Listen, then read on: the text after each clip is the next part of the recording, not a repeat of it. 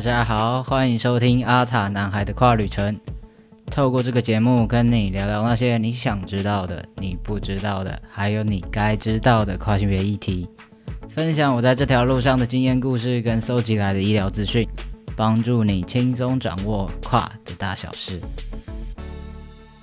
无论你是跨性别还是顺性别，快跟着 Devon 一起踏上这段奇幻旅程吧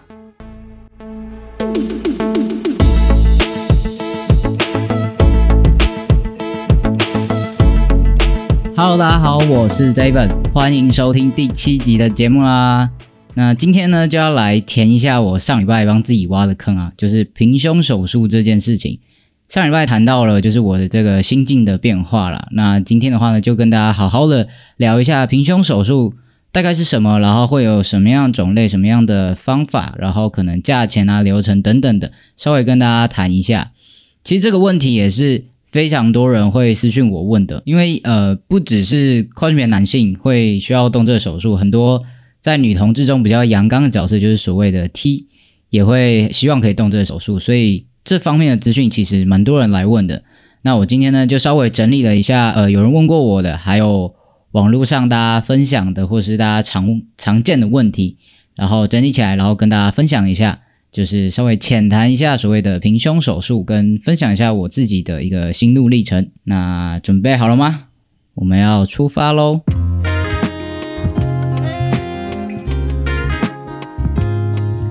其实就像我刚刚提到，就是很多人都会想做，就不只是跨性别男性，还有很多的 T 也会做这件事情。那至于跨男跟 T 的这种爱恨情仇，有机会我再。再跟大家稍微聊一下这一块，因为其实这个也是有一点复杂，就是不是三言两语可以带过的哈。那大多数我们会去动这个平胸手术的，就是因为不太喜欢自己的身体，不太喜欢自己的胸部嘛，所以很多人会选择去动这个手术，然后把自己的呃乳房的脂肪细胞，然后或者乳腺细胞全部都切除，就不用一直穿着束胸，其实是很怎么讲，很不舒服的。对，所以这个手术算是。呃，替很多人解决了一大部分的烦恼或者是不不舒服的状态，而且其实束胸穿久了，就是因为它就是一直压着我们的的胸部嘛，所以就会呃乳房会变形，然后甚至会有乳腺炎之类的，就会有其他的疾病的产生。所以其实如果真的很不喜欢，或是真的知道自己呃需要做做这个手术的话，其实去动这个手术对自己来说是一个。蛮好的一个决定跟改变，对，但就是你真的要知道自己在干嘛，OK？那我自己的话是在二零一五年的时候动平胸手术的，所以其实距今距今对，到今天已经是六年前的事情了，所以其实我自己的经验跟历程可能会跟现在的状态有一点点的，嗯，有一点点的不一样，但其实做的那个呃方法是差不多的，只是。以前的技术可能还没有那么成熟，而且以前还没有这么多人在讨论这件事情。但是最近就近几年，真的是越来越多人在讨论，还会有各式各样的素人去写叶配文，或是网红去叶配等等等等。所以平胸手术好像变成一个非常的商品化的一个东西，但也代表就是它现在是一个比较成熟的一一种手术了。比起我那时候动手术的时候来讲，其实我觉得现在已经算是。非常的完整，非常的完善的，所以我觉得，嗯，这是一个蛮好的东西。如果你真的需要的话，对我来讲，它的优点就是我不会，我不需要一直穿束胸，所以就省了一个烦恼，然后对身体也不会有这么大的负担。还有一点，我觉得最重要的是，我平胸手术之后，我走路就不会再驼背，因为我以前就是非常讨厌自己的胸部嘛，所以就会。希望它不要显现，所以我平常走在路上的时候都会超级驼背，就这样，就是把会不只是就是下意识的，就是放轻松的时候会稍微有点驼背，是我会很刻意的把两边的肩膀肩胛骨往前推，就是让让肩膀就是跑的比我的胸部还要前面，这样就可以挡住我的胸部，就会让那个衣服是从肩膀那边往下垂下去。胸部看起来就不会这么大，所以就会变成一个非常非常非常拱背的一个状态，导致因为我整个青春期都是这样子，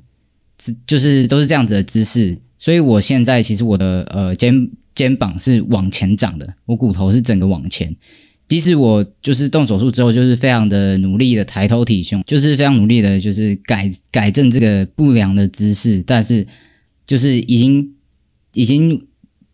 成型的这个骨头的状态是没办法恢复的啦。对，所以其实还好啊，还好我当初就是那个时候就动手术，如果我再更晚一点的话，可能就没有可能会更糟，我不知道啦，但就是。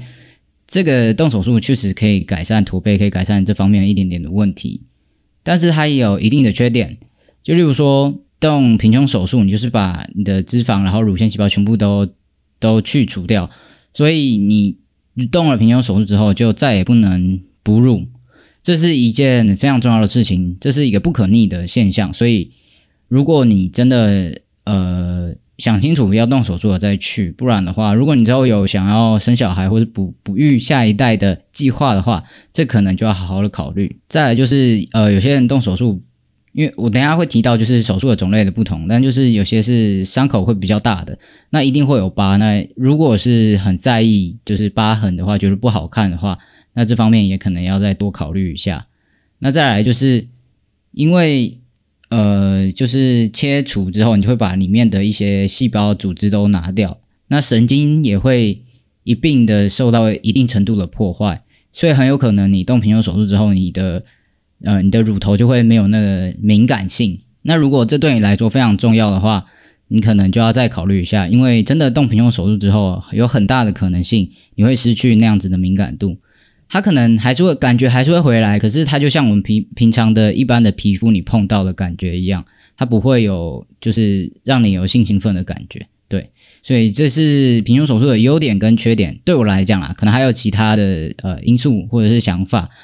呃我没有提到或是我没有感受到，那就是大家可以多去听多去看，然后自己衡量一下自己要什么。平胸手术呢，就是把胸部变成平坦的，就是把它变平坦的一个手术。就是说，简单来讲，就是去除你胸部里面的呃脂肪跟乳腺细胞，对，就是就是这么简单。那我当年我在做，我是六年前做的嘛。那那个时候做，就是其实做的也怎么讲，就是技术没有到像现在一样这么的纯熟，就是医生啊，或者是医院方面的经历跟就是呃知识或者技术都还没有这么的丰富。所以那个时候其实做起来都还有一点点皱皱的，或是凹凸不平的，没有像现在这么的。现在做起来都很漂亮，我觉得。而且现在的平胸手术，它还有一点帮你做塑形的一个一个步骤。就有些医生他不是只是把你做的里面的东西全部拿掉，他还会帮你做一点塑形，然后让你的胸型看起来更漂亮、更饱满。就不只是把它全部拿掉，有点。干干扁扁的感觉，所以我个人是觉得说，就是平胸手术这件事情有越来越好，越来越纯熟了。那当然，我那个时候做，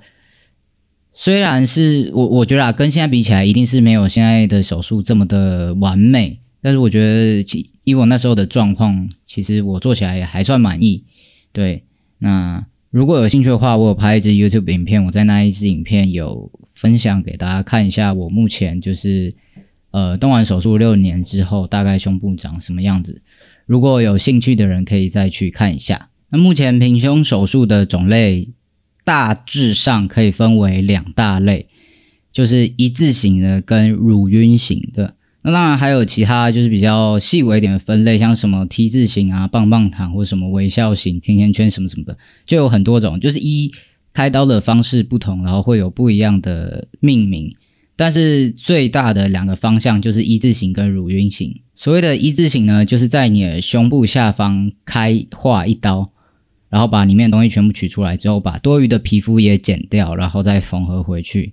所以这一种呃手术的方式会比较适合胸部比较大的人，或者是你的皮肤弹性没有那么好的人。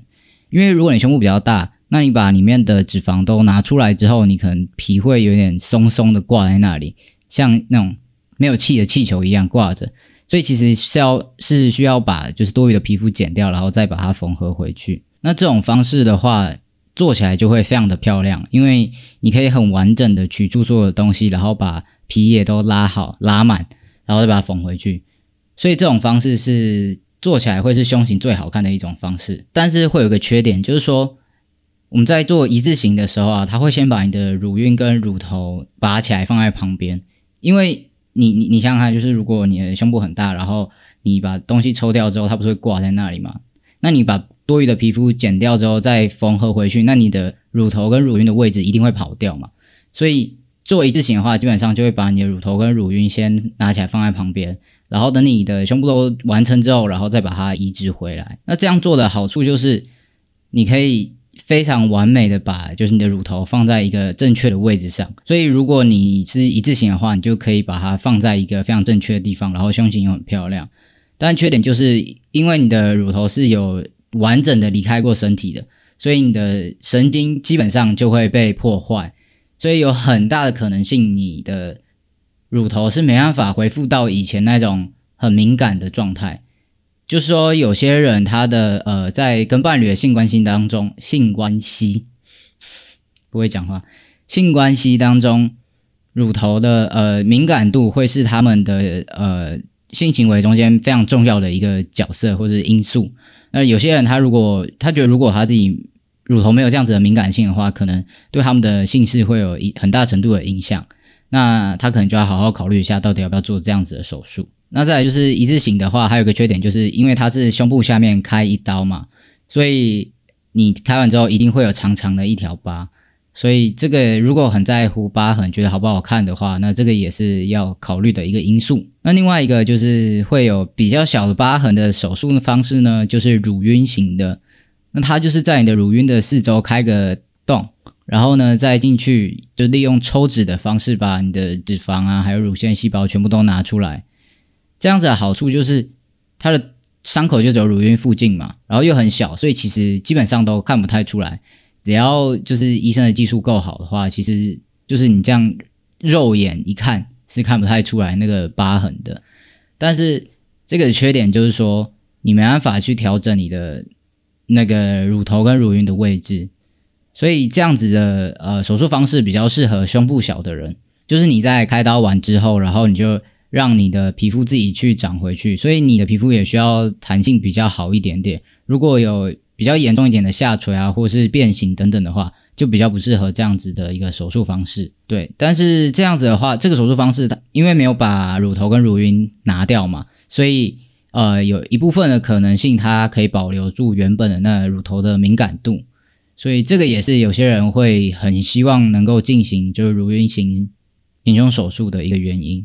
但是这种呃乳晕型的手术方式的话，它因为没有把乳头跟乳晕整个拔除嘛，拔离开你的身体，所以它可以呃很大程度的保留你的呃原本的那个神经，就不会被被破坏，所以你很有可能就不会呃失去像那个一字形一样失去这么多的敏感的敏感度，对敏感或是你乳头的敏感性，对，所以其实这个手术方法就是蛮多人会选择，就是因为他希望可以保留这个感觉。但是这个缺点就是说，因为它只是在乳晕周围开一个小孔，然后把进去里面抽脂嘛，所以很有可能就是你脂肪没有抽干净，或是组织没有拿干净等等的，或是技术的一些问题，就会让你就做完之后没有那么的平整，你的胸型就不会那么漂亮，不会像一字形的这么漂亮。对，就像我自己的话，我当年就是动乳晕型的手术，所以我做完之后，其实我的胸部是有一点皱皱的。就不是那种就是泡水泡很久皮肤皱皱，是一整片都有一点点凹凸不平的感觉。对，那是一一直到我现在用了荷尔蒙，然后开始有在重训运动，然后有一点胸大肌之后，才开始把它撑起来，才好看一点点，胸型才好看一点点。对，所以这方面也可以提供给大家参考一下。就是如果可以的话，你就在平胸手术前就多运动，然后有一点点胸胸大肌的话。其实做完之后，胸型胸型会更漂亮、更好看。对我动完手术到现在已经六年多了嘛，其实我觉得算还蛮满意的。就是虽然说不像呃现在的手术这么完善，就是当年那个时候，但是我觉得做完之后，呃，不会没有什么太大的后遗症，然后没有很说胸型很饱满、很好看，但是至少就是摆脱掉那个恼人的胸部。那也换来了这六年的自由，我觉得我自己觉得非常值得了。那如果有想要看一下我就是术后恢复的样子，跟就是过了这么多年之后大概长什么样子的话，可以到我的 YouTube 去看，我有拍另外一支影片。那影片是在比较像是 Q&A 的方式回答一下大家的问题，然后也有袒胸露背了一下，跟大家分享我现在的胸部大概长什么样子。然后这对大概就是我个人的一个分享跟呃平胸手术的一个种类的介绍。那我想说是平胸手术这件事情，其实它算是一个蛮大的手术，毕竟它要全身麻醉，而且它是一个不可逆的。你的胸部、你的乳腺细胞摘除之后就没办法再回来了。所以如果之后想要哺乳，会会有哺育下一代这样的需求的话，可能真的要再考虑一下。那呃，毕竟这也是一个大手术嘛，所以我我是建议啦，大家还是就是多听多看，不要就是很轻易的相信网络上的一些资讯。毕竟我我自己是觉得，就是这个现在有个现象，就是蛮多那种会请素人帮忙写文章啊，或者是请什么样的网红去去代言去夜配，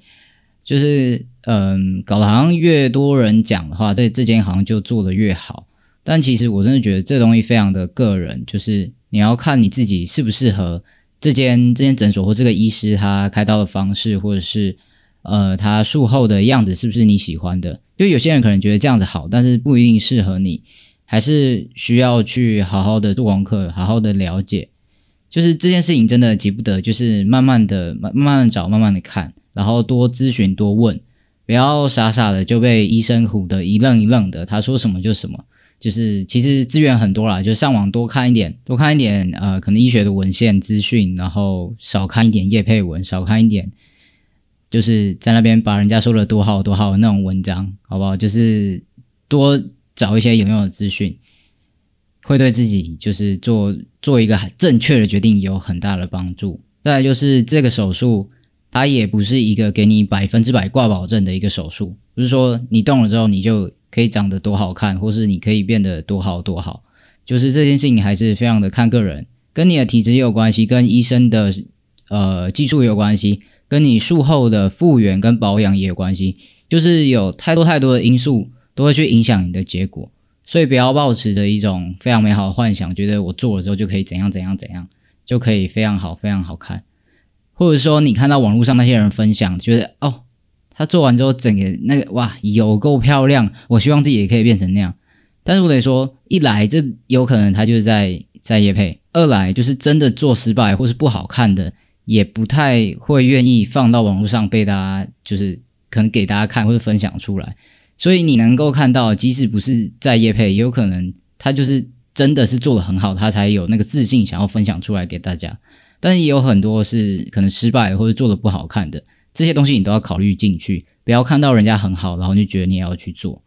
这件东这件事情，就不是真真的不是一件小事啦。虽然它可能跟我们跨男的 HRT 或是跟呃心肺重置手术比起来，就是真的算九牛一毛，但是它也不是一个小手术，也不是说两三千块可以结束的。因为现在不负责任的打听到，大概是。十六万以上到二十万、二十万以上的都有，所以这也不是一个小数目。那就还是希望大家可以多多的去评估、去咨询，然后考量一下自己的需求，然后再去决定要不要动刀，再去决定要给哪位医生动刀。对，不要。我希望我这这一集就是做出来，只是想要让大家更了解平胸手术，然后更了解这件事情，而不是希望大家就听完我就说。